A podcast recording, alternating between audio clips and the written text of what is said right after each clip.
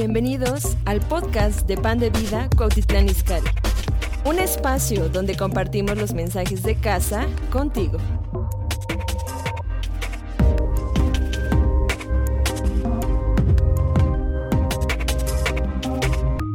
El día de hoy quiero compartirles algo sencillo, ¿ok? El, día de hoy no, no, me quiero meter mucho en revelación y, es, es algo que todos deberíamos saber, pero eh, les decía en la mañana que me estaba peleando con Dios porque yo ya tenía mi mensaje bien bonito, preparado, y dije, este sí está padre, este predica, este... Y, luego Dios me dijo, no, quiero que prediques de esto. Eh, y, me dijo, ¿por qué? Porque eh, el día de hoy básicamente les quiero evangelizar. Porque a veces nosotros conocemos de alguna forma lo que es el reino o conocemos lo que es Dios, pero realmente muchos de nosotros no tenemos bases firmes de lo que significa estar en el Evangelio. Creo que muchos de nosotros a veces realmente no sabemos cuál es o qué es lo que tenemos acceso como hijos. Y, puede que muchos de ustedes y, diferentes experiencias en todos aquí, puede que tú hayas conocido de Dios eh, por medio de un familiar o puede que alguien de, de, tu familia cercana, tu esposo, tus hijos, conocieron de Dios y viste un cambio en ellos y dijiste, no, Dios tiene que existir porque si cambiaron ellos, entonces Dios sí existe. O puede que hayas tenido una experiencia que te cambió tu vida, o puede que te hayan agarrado a bibliazos, ¿verdad? Y era lo que necesitabas en ese momento y te convertiste. Pero creo que como creyentes y como iglesia tenemos que tener una base o un fundamento de lo que realmente creemos como cristianos, de lo que realmente Jesús vino a hacer aquí en la tierra y del mensaje que predicó Jesús. Porque, ¿cuántos saben? Jesús es, eh, Jesús es teología perfecta, Jesús es el mensaje de Dios, Jesús es su Hijo unigénito enviado al mundo para comunicar el mensaje que Dios Padre quería que recibiéramos. Pero lo que quiero llegar o lo que quiero que entendamos el día de hoy es que muchas veces no entendemos bien el mensaje que Jesús predicó, no entendemos bien el objetivo por el cual Jesús vino a la tierra y entonces empezamos a construir toda nuestra teología sobre un fundamento que no está bien establecido. Yo no sé eh, mucho de arquitectura, ¿verdad? No sé mucho de construcción, eh, pero lo que sí sé es que para un edificio, para una construcción, lo más importante son los fundamentos. Lo más importante y lo que sostiene todo ese edificio son los fundamentos, son las bases. Y de la misma forma en nuestra vida cristiana, lo que nosotros creemos acerca del reino, lo que nosotros creemos acerca de Dios, va a ser lo que realmente nos ayude a construir una vida cristiana sana. Y, quiero hacer rápidamente una encuesta. A ver, ¿cuántos aquí llevan conociendo de Dios más de cinco años? A ver, levante su mano, todos, algunos pasan. A ver, Déjenla arriba los que llevan más de 10, más de 15, más de 20, más de 30, más de 40, más de 50. Órale, tenemos nuevo récord. En la primera reunión no llegaron a los 50. Wow.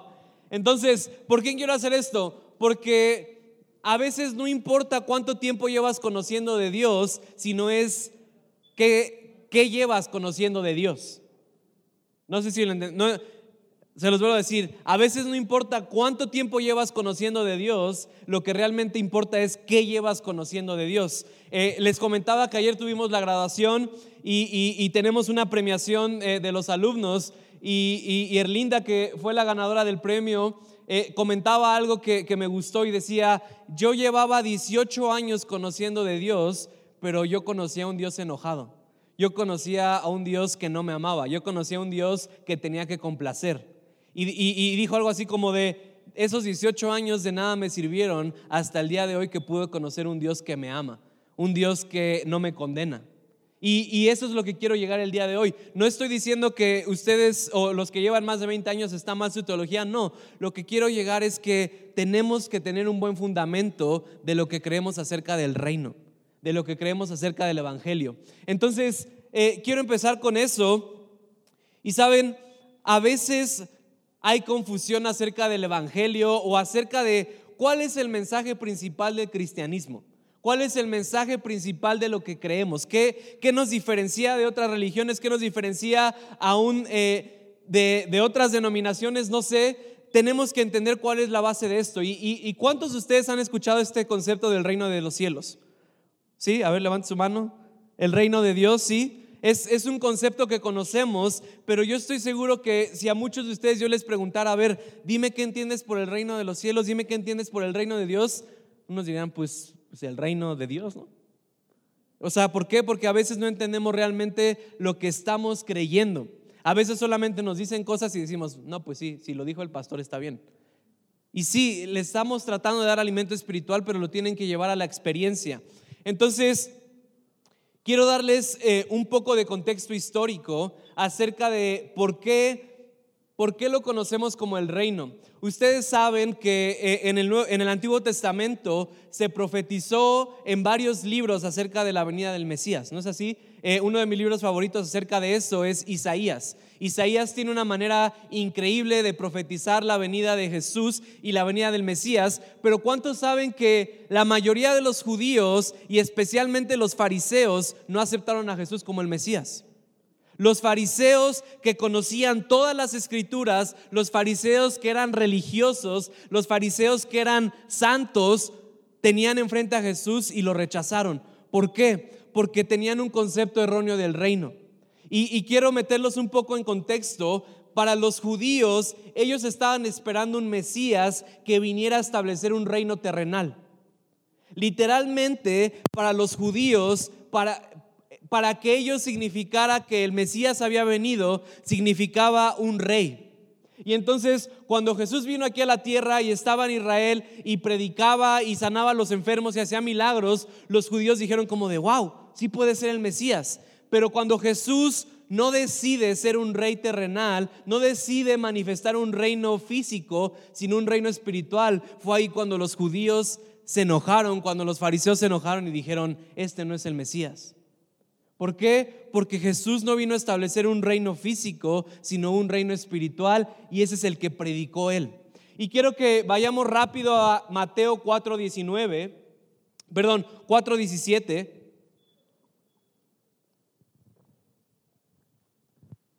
Y aquí marca el principio del ministerio de Jesús. Aquí es cuando Jesús inicia su ministerio público y como saben, Juan había estado predicando antes de que Jesús empezara a predicar y estaba preparando el camino. Y entonces dice, desde entonces Jesús comenzó a predicar y decía, arrepiéntanse porque el reino de los cielos se ha acercado. A veces vemos este versículo como una condenación en vez de una invitación. Se los vuelvo a decir, a veces vemos este versículo como una condenación en vez de una invitación. Arrepiéntanse, la palabra griega en, ese, en esa parte de la Biblia es la palabra griega metanoia, que, que literalmente significa cambiar tu mente o cambiar tus pensamientos. Y el contexto histórico y religioso cuando Jesús vino es que la gente creía que Dios estaba alejado. La gente creía que tenían que complacer a Dios por medio de sacrificios para que Dios entonces apaciguara su ira. La gente tenía todas estas ideas acerca de Dios y entonces llega Jesús y dice, en otras, o, en el significado del griego dice, cambien su mentalidad. El reino de los cielos no está lejos, el reino de los cielos se ha acercado. En otras palabras, lo que Jesús estaba queriendo compartir es, Oigan, Dios está aquí con nosotros, Dios quiere estar con su gente, Dios quiere estar con ustedes y los ama. Ese fue el Evangelio de Jesús, eso fue lo que Jesús empezó a predicar. Claro, y ahorita lo vamos a ver, cuando tú crees en el Evangelio, cuando tú entras en el reino, tu vida tiene que empezar a cambiar, pero cambia como una consecuencia, no como un requerimiento. Ahorita lo voy a explicar eso más. Pero pero sabes, debemos de entender que de toda la Biblia, lo más importante es lo que vino a hacer Jesús aquí en la tierra y los evangelios. El Nuevo Testamento, las cartas de Pablo, eh, las cartas de Pedro, de Juan, todos esos libros son libros que fueron escritos en base a la vida de Jesús. Y son buenos, sí son buenos, son fundamentos a nuestra teología, pero el mensaje principal de Jesús fue este, la paternidad de Dios. ¿Qué quiere decir esto? Jesús vino a establecer que Dios es nuestro Padre y que podemos tener una relación de padre e hijo con Él y que somos hermanos todos los seres humanos, que nos debemos amar unos a los otros. Ese fue el mensaje principal de Jesús. Y aún hoy en, el, tiempo de cuando Jesús compartió este mensaje, la gente, eh, no, estoy, no me acuerdo ahorita el versículo, pero una de las razones por las cuales crucificaron a Jesús, dice la Biblia que los fariseos decían, este se cree el Hijo de Dios. ¿Cuántos aquí son hijos de Dios? Ese es el punto. A veces sabemos o, creemos que somos hijos de Dios, pero no experimentamos ser hijos de Dios. Y el mensaje de Jesús fue ese, la paternidad de Dios y la hermandad de los hombres, que nosotros somos hijos de Dios y que tenemos que amar a nuestro prójimo como a nosotros mismos. Cuando eh, me encantan los fariseos, los fariseos son estas personas religiosas que llevan mucho tiempo estudiando la palabra, que, que eran eruditos, que sabían mucho de las leyes, pero no tenían una relación real con Dios. Y, hay una parte en la Biblia, en los Evangelios, cuando llegan los fariseos con Jesús y le dicen, tratando de tentar a Jesús, tratando de hacerlo caer, tratando de que dijera algo que no, llegan los fariseos con Jesús y le dicen, a ver Jesús, ¿cuáles son los mandamientos principales? ¿Qué es lo que ah, según tú tenemos que hacer? Y Jesús les dijo, ah, fácil, amarás al Señor tu Dios con toda tu mente, con todas tus fuerzas y con toda tu alma y amarás a tu prójimo como a ti mismo. Ese es el mensaje de Jesús. Jesús dijo, con esto se cumple toda la ley y los profetas. Ese es el mensaje del reino, el que tú y yo debemos entender. Ese es el objetivo del cristianismo, amar a Dios y amar a las personas. Cuando nosotros podemos entender que ese es el mensaje del reino, cuando entendemos que ese es el mensaje que Jesús predicó, todo lo demás viene a ser algo extra. Pero a veces en, la vida cristiana, a veces en la iglesia, en vez de enfocarnos en amar a Dios y amar a las personas, nos enfocamos más en decidir cuáles son las líneas de lo que sí podemos y no podemos hacer. De lo que sí es pecado y no es pecado. Y a veces es como de, llegan y, oye, este, ¿ver Netflix es pecado? ¿O sí puedo mandar mensajes de WhatsApp? O no sé, hoy en día hay tantas cosas que preguntamos si sí podemos hacer y no podemos hacer, pero ese no es el punto. El punto es si realmente estás amando a Dios y estás amando a la gente alrededor de ti, porque ese es el mensaje del reino. Y sobre todo eso fundamos nuestra vida cristiana, porque ese fue el mensaje de Jesús. Y, y, y quiero darles el día de hoy cuatro puntos acerca de lo que el reino hace en nosotros, acerca de lo que el Evangelio de Jesús tiene que ocasionar en nuestras vidas. Y antes de ir a esos cuatro puntos, yo les quiero decir que el Evangelio de Jesús, lo que Jesús predicó en la Biblia, es algo vivo. Tú y yo tenemos que constantemente estar en una experiencia con Dios, porque si no se vuelve una religiosidad. ¿Sabían ¿Sabían que hoy en día todavía hay fariseos? Todos los que no dijeron que sí, a lo mejor y son fariseos. Los fariseos, como les dije, los fariseos se sabían toda la ley, los fariseos daban ofrendas en público para ser vistos, los fariseos hacían muchas cosas, pero Jesús les dijo, son como tumbas limpias por fuera, pero por dentro están sucios. Y a veces sentía que Dios quería dar este mensaje porque creo que a veces, consciente o inconscientemente, dentro de la iglesia empezamos a caer más en una religiosidad que en una experiencia viva con el Padre y con el reino. Caemos más en lo que sí podemos hacer y en lo que no podemos hacer. Y llegaban los fariseos con Jesús y le decían, no, está mal que sanes a un enfermo en el día de reposo porque la ley dice que no lo tienes que hacer. Y a veces en, la iglesia empezamos a tener todas estas experiencias de reglas y de lo que se debe hacer y no se debe hacer. y perdemos de vista nuestra experiencia con Dios y con el reino, que fue el mensaje que Jesús nos dio. Entonces, les voy a dar cuatro puntos de lo que el reino hace en nosotros. ¿Qué es el reino? El reino es la paternidad de Dios y la hermandad de los hombres. El reino es Dios te ama tal y como eres, eres su hijo, solo necesitas creer que tú eres su hijo y cuando tú conoces a Dios como Padre y sabes que te ama, entonces te vas a dar cuenta que la gente alrededor también es personas que merecen ser amadas. Ese es el mensaje que predicó Jesús y es el mensaje que nosotros tenemos que seguir predicando dos mil años después. En la mañana les decía una frase que me encanta y dice que hoy en día tenemos una religión acerca de Jesús, pero no la religión de Jesús. Se los vuelvo a decir, tenemos una religión acerca de Jesús, pero no la religión de Jesús. Cuando tenemos una religión acerca de Jesús, se vuelve una rutina, se vuelve algo que te enfrasca. Cuando tienes la religión de Jesús es cuando te comportas como Jesús se comportaba. Entonces, quiero darles estos cuatro puntos.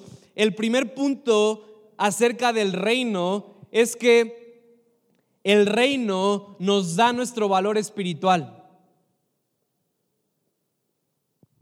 Se los vuelvo a decir, el, Evangelio de Jesús, lo que Jesús compartió en toda su carrera en la tierra, nos habla y nos dice que el reino nos, da nuestro valor espiritual. ¿Y cuál es nuestro valor espiritual? Vamos rápidamente a Gálatas 6, Gálatas 4, versículos 6 al 7.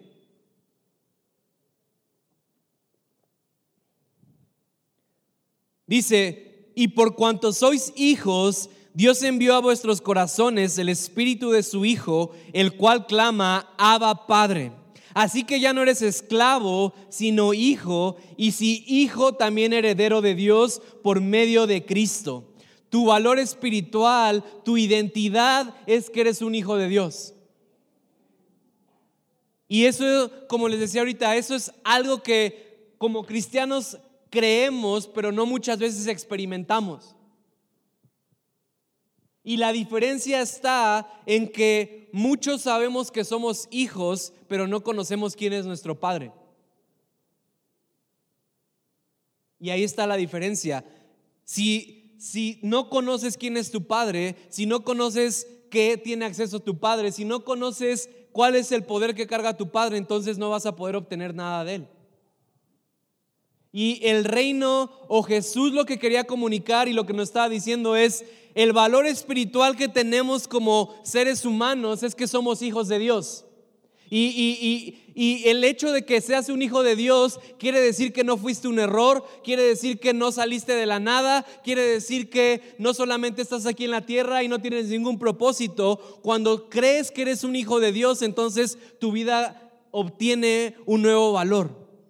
¿Por qué? Porque Dios vive dentro de ti y puedes decir, wow, tengo algo que hacer con mi vida. Y sabes, te quiero decir algo, el reino te ve por quien tú eres y la religión te ve por quien tú eras. Se los quiero decir otra vez, el reino, el evangelio de Jesús te ve por quien tú eres, la religión te ve por quien tú eras. Y cuando entendemos que somos hijos de Dios, ya no nos condenamos. Cuando entendemos que somos hijos de Dios, nos sabemos perdonados. Cuando entiendes que eres un hijo de Dios, cuando yo entiendo que soy un hijo de Dios, entonces entiendo que el Padre me ve y me puede decir, te amo tal y como eres. El reino, cuando tú eres un hijo de Dios, el Padre te dice, te amo por quien eres y no por lo que haces. Y a veces como cristianos hacemos lo contrario. Pensamos que el amor de Dios lo ganamos por lo que hacemos, no por quienes somos. Y, y lo que a veces, y creo que a veces en la iglesia nos ha dado miedo, no sé si sea miedo, no sé qué sea, pero a veces no queremos hablar de eso, a veces no queremos decir, Dios te ama incondicionalmente, no, no importa lo que hagas, porque a veces pensamos, es que si les decimos eso a la gente, la gente va a hacer lo que quiera. Sabes, la Biblia dice en Romanos que es su bondad que nos lleva al arrepentimiento.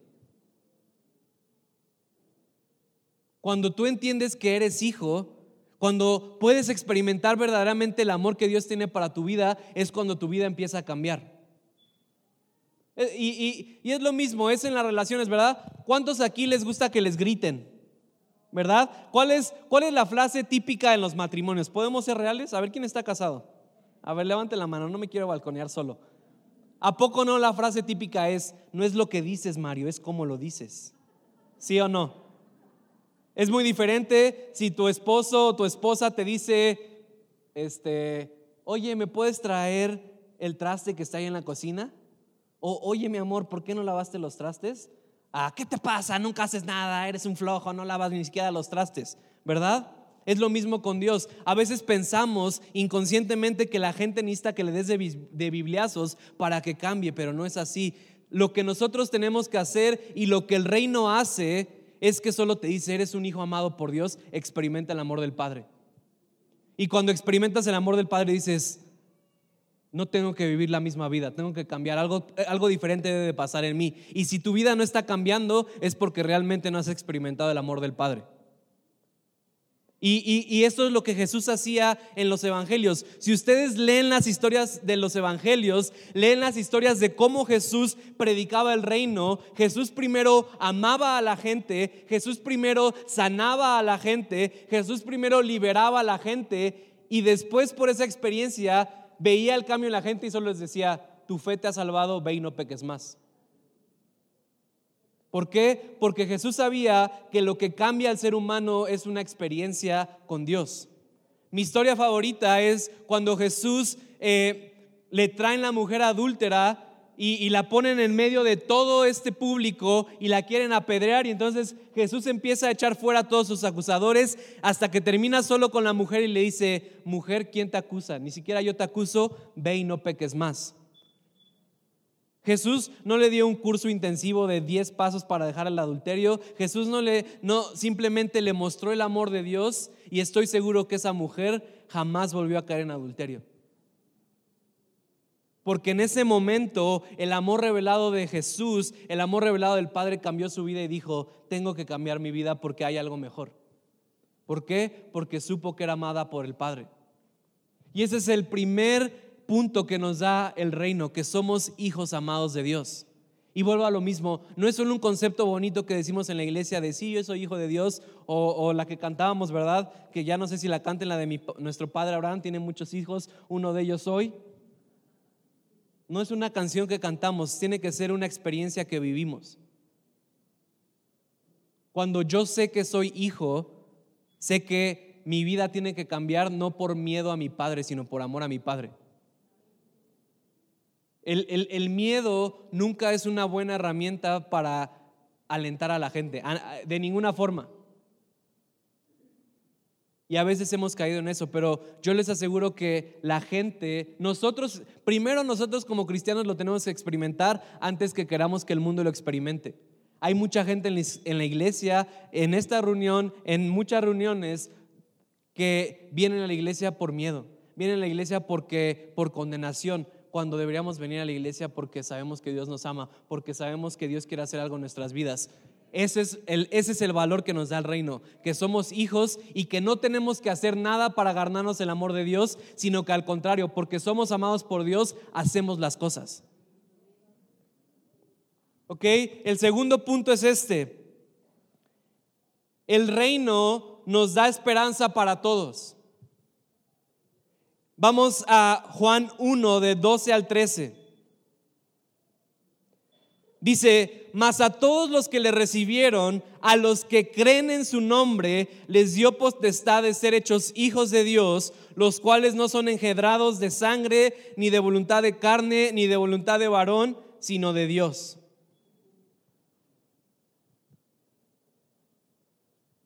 El Evangelio de Jesús, el Evangelio del reino no solamente es para unos cuantos, es para todos.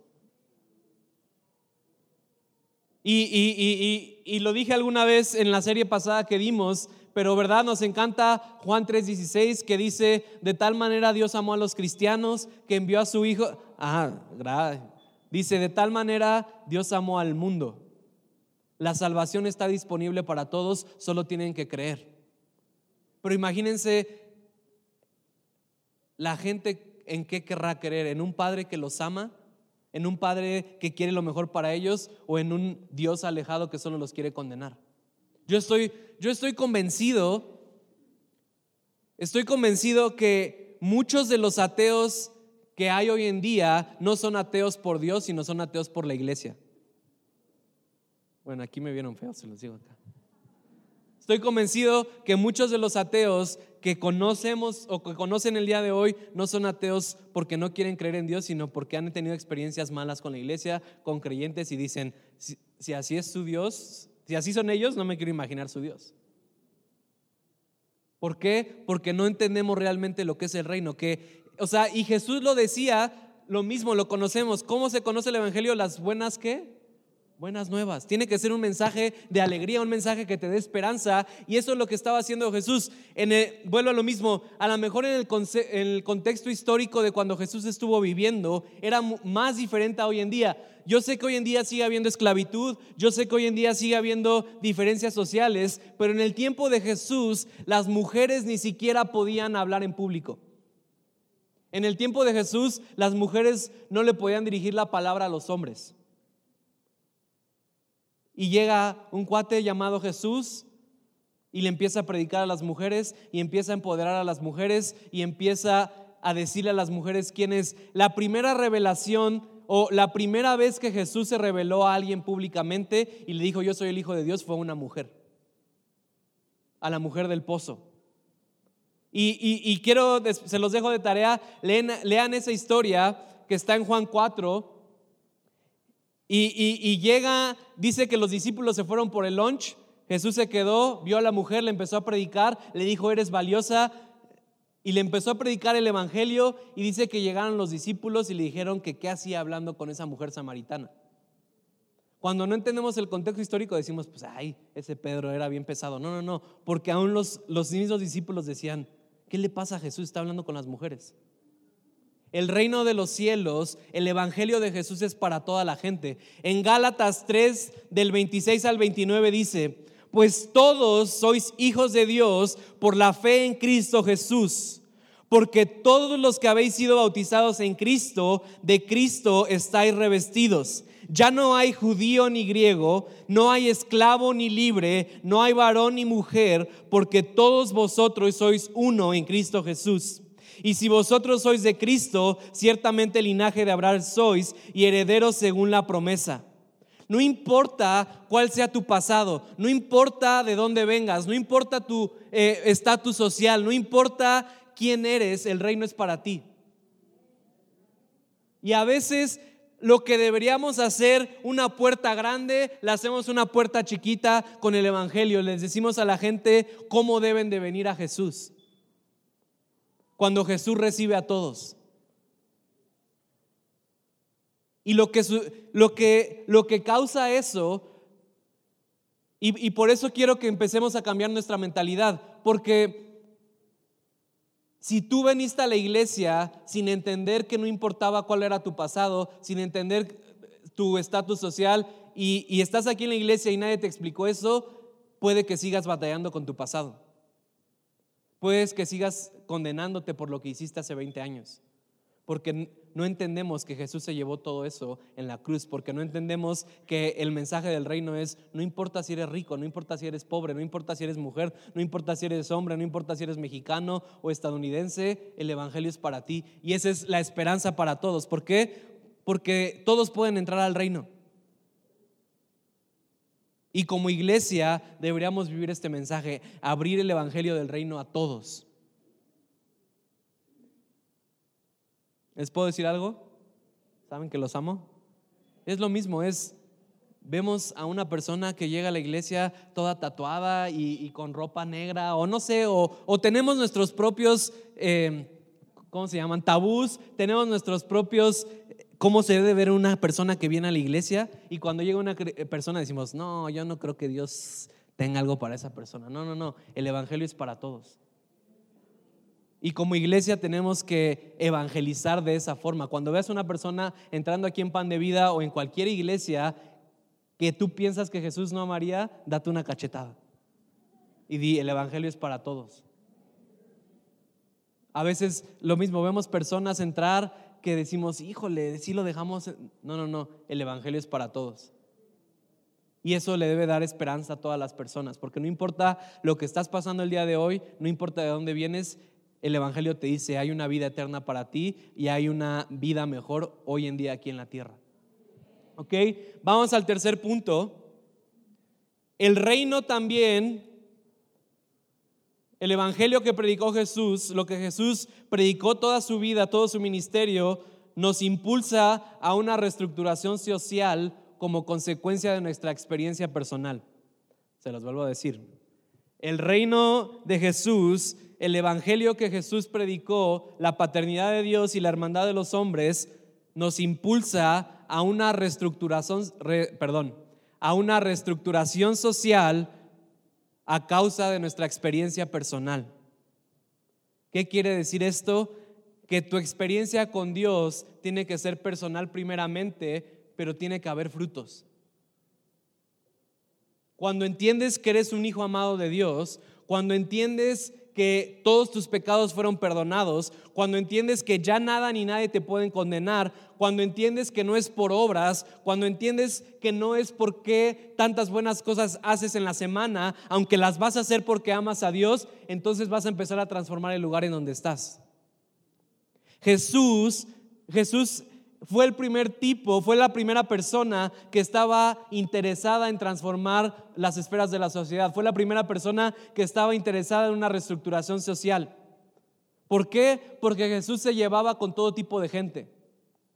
Saben, hay, hay, muchos, ah, hay muchos nombres o hay muchas formas en las que conocemos a Jesús, ¿no? El Hijo del Hombre, el Príncipe de Paz, ¿qué más? El, el alfa, el segundo Adán, el Salvador. Pero sabes, mi, mi nombre favorito de Jesús, y es bíblico, es glotón, bebedor y amigo de pecadores. como tres dijeron amén. ¿Por qué? Porque Jesús entendía que la experiencia que tenía con Dios, esa paternidad que lo hacía un hijo de Dios, podía ir a todos los lugares de la sociedad y traer transformación. Eso es lo que nos equipa el reino. Y, es lo mismo, la, la moralidad de las personas, la ética de las personas, tu vida, tu santidad va a empezar a cambiar mientras experimentes más a Dios.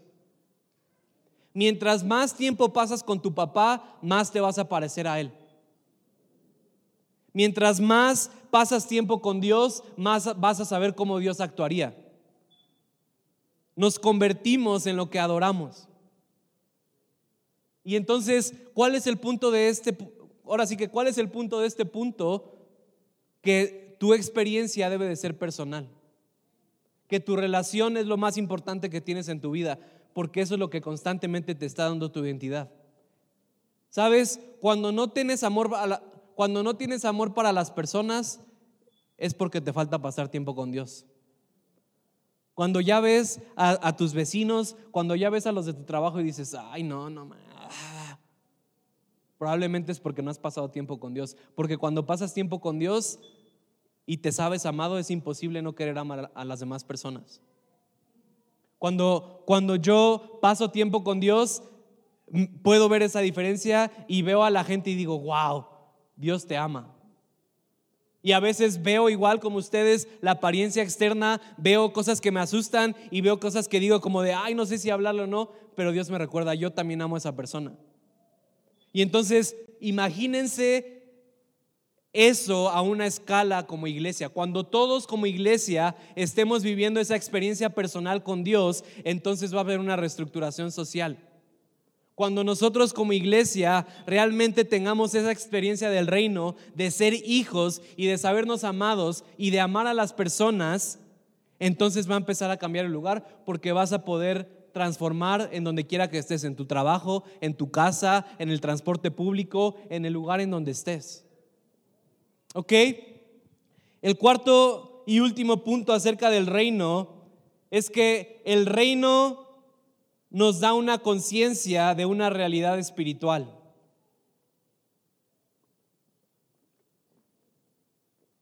Se los vuelvo a decir, el reino nos da una conciencia de una realidad espiritual.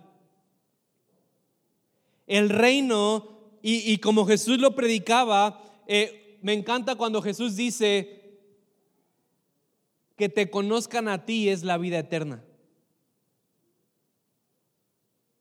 Ese para mí es uno de los versículos que más revelación carga en el Nuevo Testamento, pero lo que creo que carga detrás de este versículo es que el reino nos enseña que estamos aquí de pasada, que nos tenemos que enfocar en las cosas espirituales, que las cosas espirituales deben ser nuestra prioridad y no las terrenales. Jesús lo dijo de esta forma.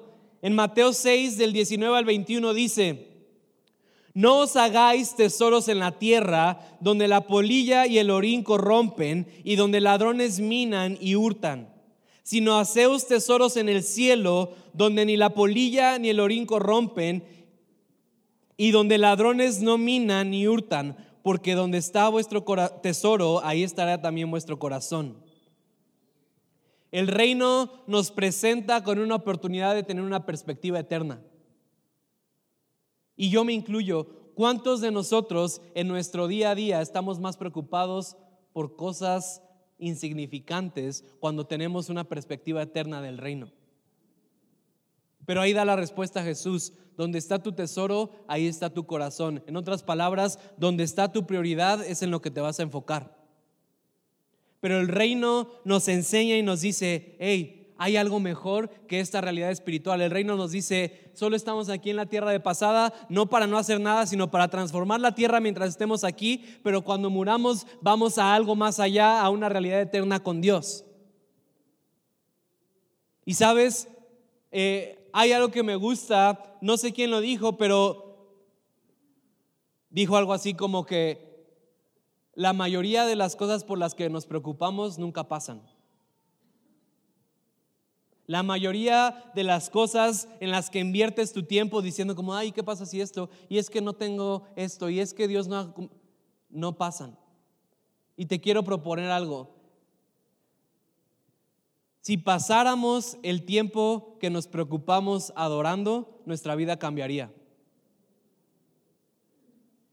Se los vuelvo a decir.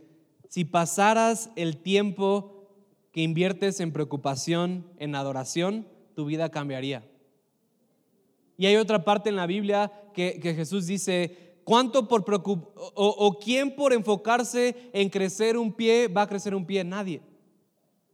¿Alguien de aquí ha cambiado su situación preocupándose? No, ¿verdad? Si así fuera, pues bueno, mínimo te esfuerzas en preocuparte, pero la preocupación no hace nada. Pero, ¿sabes? Lo, lo que eso revela es que estamos más conscientes de la realidad terrenal que la realidad espiritual.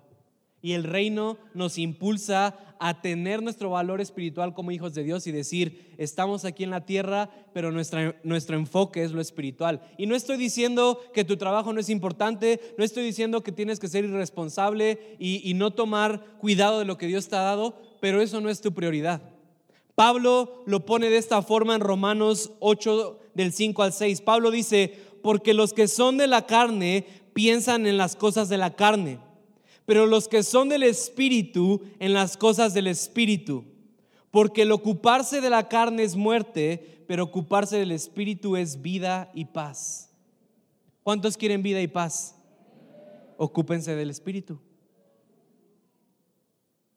Y yo diría, el ocuparse de la carne es estrés y preocupación. ¿verdad? Y, hoy vivimos en una sociedad donde si no tienes el nuevo teléfono ya estás atrasado, donde si no tienes la nueva cosa no sé qué tanto, y a veces nos, em, nos aferramos tanto a tener cosas materiales que revela que nuestro corazón está ahí. Pero la realidad del reino es este mensaje de Jesús de somos hijos de Dios el Dios, el creador de todo el universo, vive dentro de ti y eso debería ser suficiente. Y cuando realmente experimentas el amor de Dios en tu vida, entonces no te puedes quedar callado. Cuando realmente experimentas el, el amor de Dios en tu vida, entonces vas a transformar tus actos. Si, estás batallando con pecado, si estás batallando con adicciones, si estás batallando con, con cosas en tu vida y lo único que estás haciendo es dándote de latigazos, detente y solo enfócate en cuánto Dios te ama.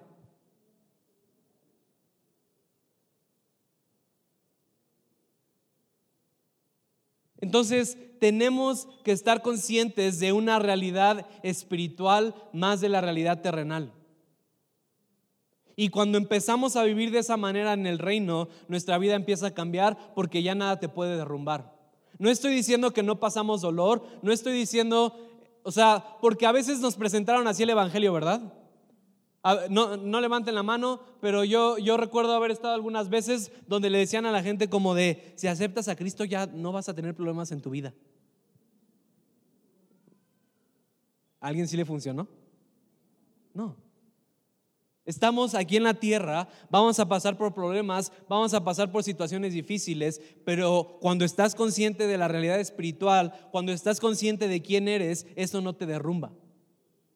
Sí pasamos dolor, sí pasamos pruebas, porque Jesús también las pasó, y, y peor que nosotros. Pero Jesús es el modelo del ser humano aquí en la tierra. Y sabes, quiero decirte algo para terminar la iglesia es la consecuencia del reino. Les voy a decir algo y ahorita se, los explico. Toda la iglesia está en el reino, pero no todo el reino está en la iglesia. Se los vuelvo a decir. Toda la iglesia está en el reino, pero no todo el reino está en la iglesia. ¿Qué quiere decir eso? Que el reino, el evangelio de Jesús, la paternidad de Dios, el amor unos por otros es más grande que la iglesia y debería serlo porque lo debemos de llevar allá afuera. Y sabes, quiero, quiero darte una pequeña revelación que me gustó. La primera vez en la Biblia que se menciona la iglesia fue cuando Jesús le dice a Pedro, Pedro, sobre ti estableceré mi iglesia. ¿Sí lo han leído alguna vez o lo han escuchado? Y a veces yo pensaba como de, ay, pues Dios lo estaba poniendo a Pedro como el primer pastor de iglesia, o, no sé, se me ocurrieron muchas cosas, pero empecé a investigar la palabra griega que es eclesia, y la palabra griega eclesia en ese tiempo no tenía un significado religioso, sino tenía un significado de gobierno, un significado político. Eclesia significa, eclesia era un término gubernamental que se usaba para las personas o un pequeño grupo de personas que eran asignados para gobernar una ciudad.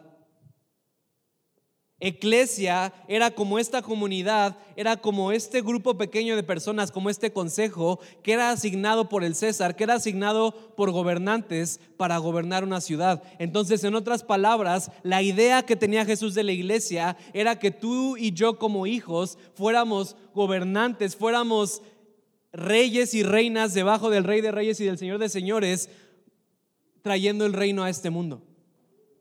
Esa es la idea de Jesús acerca de la iglesia. Claro, hoy en día la iglesia ya ha evolucionado, hoy en día la iglesia lo tenemos los domingos y tenemos un servicio de dos horas donde hay una hora de predicación, una hora de alabanza y estoy feliz y estoy emocionado por lo que Dios está haciendo hoy en día en la iglesia, pero tenemos que recordar que el reino, que fue lo que Jesús predicó, es más grande que la iglesia. Y, no me quiero meter, pero si vinieron eh, cuando di la serie de manifestación, sabemos que muchos y la mayoría de los que estamos aquí no estamos llamados a la iglesia, sino estamos llamados allá afuera. Muchos están llamados a negocios, estás llamado a la política, estás llamado a la educación, estás llamado a los deportes, al entretenimiento, no sé a qué estás llamado. Y ahí no puede llegar la iglesia, pero sí puede llegar el reino. ¿Sí entendieron eso? La iglesia, yo no, no podemos cargar pan de vida y llevárnoslos a un lado, no, pero el reino los llevas, lo llevas tú. Porque en Lucas 17, cuando los fariseos llegaron con Jesús, igual me encantan los fariseos, siempre llegaban a tentar a Jesús, a, tratar de ponerle el pie y le sacaba un jonrón. Y llegan los fariseos con Jesús, viendo si es realmente el Mesías, y le preguntan, Jesús, ¿cómo sabremos de la venida del reino? Y Jesús les dice, el reino no dirán, helo allí o helo aquí, porque el reino de los cielos está dentro de vosotros. Dar un aplauso a Dios, por favor.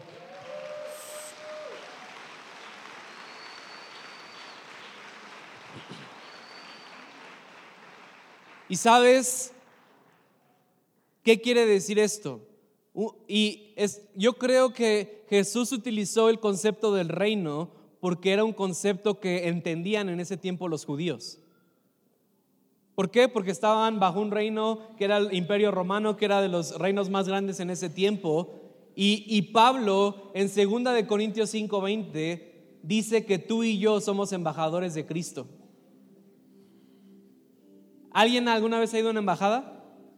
A sacar su visa o algo así. Una embajada literalmente es un pedazo de un país en otro país. Si aquí en México vamos a la embajada de Perú y entras a la embajada de Perú, estás en Perú, no estás en México. Legalmente, oficialmente, no estás en México, estás en Perú. Y cuando Pablo dice que tú y yo somos embajadores del reino, embajadores de Cristo, quiere decir que tú y yo somos embajadas móviles. Que donde quiera que tú estés, no estás en la tierra, estás en el reino. Y que en tu casa, si estás en tu casa y hay gente a tu alrededor, la gente tiene que ver esa diferencia. Y es lo mismo, eh, si has tenido la oportunidad de viajar a otro país, y, específicamente Estados Unidos, o, o, si has pasado la frontera en coche, ¿cuántos han pasado la frontera de Estados Unidos en coche? Algunos es una diferencia así abismal. Yo, yo tengo una memoria de una vez que pasé en Texas, creo, y, venía de Estados Unidos, ¿verdad? Y el asfalto, no hay baches, todo muy bonito. Pasaban la frontera y ya las casas y un perro en la azotea, los tinacos, y se veía esa diferencia. y quiero que sepan, yo amo a mi México, no viviría en otro país. Pero lo que quiero decir con esto es que si realmente eres un embajador del reino y si realmente eres esta embajada móvil, la gente la tiene, tiene que ver la diferencia. Pero todo empieza con los principios que, que vimos el día de hoy, que se supone que son principios que todos como creyentes debemos de entender. Y que fue, lean los evangelios. Esta semana, si tienen devocional, si leen la Biblia, espero que la lean Lean los evangelios, vean lo que Jesús predicaba, vean cómo Jesús llegaba a la gente, vean cómo Jesús predicaba a las personas. Ese es nuestro modelo. Y lo que Jesús constantemente predicaba es, Dios es nuestro Padre, nosotros somos sus hijos y tenemos que amar a las personas. En eso se resume nuestra vida cristiana, en eso se resume quiénes somos y lo que hacemos que cuándo va a regresar Jesús, que si tenemos que hacer esto o lo otro y que si deberías levantar las manos cuando adoras o no, eso es extra. Si tú estás amando a Dios, siendo amado por Él y amando a las personas alrededor de ti, estás cumpliendo con toda la ley. Estás entendiendo el reino. Pero recuerden, el reino es una experiencia personal que se debe manifestar públicamente. Si tu vida no está manifestando lo que el reino establece, entonces no has tenido una experiencia real con Dios. Y está bien. A lo mejor, como les dije, a lo mejor llevas 10 años en la iglesia, pero todo para ti ha sido legalismo, ha sido qué tengo que hacer, qué no tengo que hacer, pero nunca has podido realmente sentir el amor de Dios que te dice, no tienes que hacer nada para que te ame.